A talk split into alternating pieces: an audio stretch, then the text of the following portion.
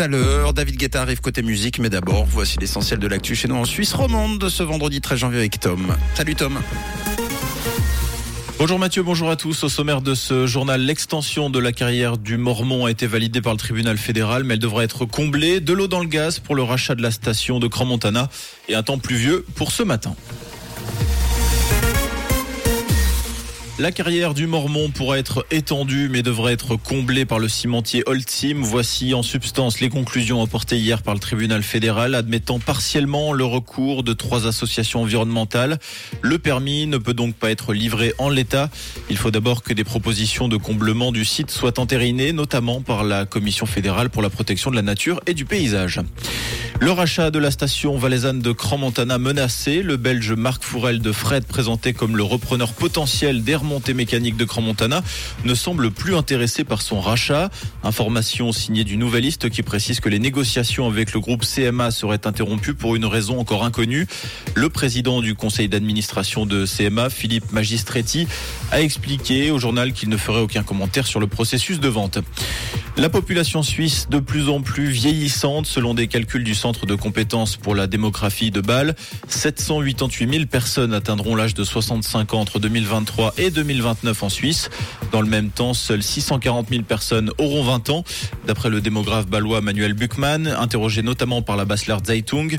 En plus d'une pénurie de main-d'œuvre qualifiée, nous allons également avoir une pénurie générale de travailleurs. Les mémoires du prince Harry démarrent fort dans les librairies. Le livre intitulé Le suppléant affole les compteurs de l'autre côté de la Manche. 1,4 million d'exemplaires ont été vendus le premier jour en Grande-Bretagne. Mais les librairies suisses ne sont pas en reste malgré son prix pour l'édition en français, 44 francs 40. Le PDG des librairies Payot constate dans le 24 heures qu'il se vend très bien sans qu'il n'y ait pour l'heure de chiffres précis. Le porte-parole de Fnac Suisse parle d'un énorme démarrage avec une vente de 80% des stocks malgré les précommandes lui estime que des ruptures de stock auront lieu rapidement partout en Suisse avant la fin de semaine.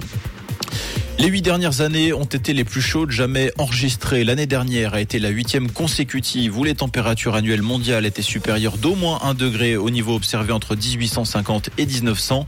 Autrement dit, la période pré-industrielle avant que l'humanité ne génère des quantités massives de gaz à effet de serre dans l'atmosphère. Plusieurs régions ont enregistré des températures records en 2022. Les régions polaires, le Moyen-Orient, la Chine, l'Asie centrale et l'Afrique du Nord notamment. La chanteuse Lisa Marie Presley, fille de la légende du rock'n'roll Elvis Presley, est décédée hier à l'âge de 54 ans. Selon des médias américains qui citent sa famille, elle avait été hospitalisée après un arrêt cardiaque. La chanteuse avait été vue mardi avec sa mère lors de la cérémonie des Golden Globes où Austin Butler a reçu un prix pour son rôle dans le biopic Elvis. Lisa Marie Presley, fille unique d'Elvis Presley, avait sorti trois albums au cours de sa carrière. Et pour ce matin, un temps très nuageux avec des averses au programme. On compte 2 degrés au Bio et à Valorbe actuellement. Et puis 5 degrés à Vufflan-la-Ville et à Aclan. Avec également un petit peu de vent sur la région et quelques éclaircies au programme de cet après-midi. Un très bon vendredi et bonne route à tous. C'était la météo, c'est rouge.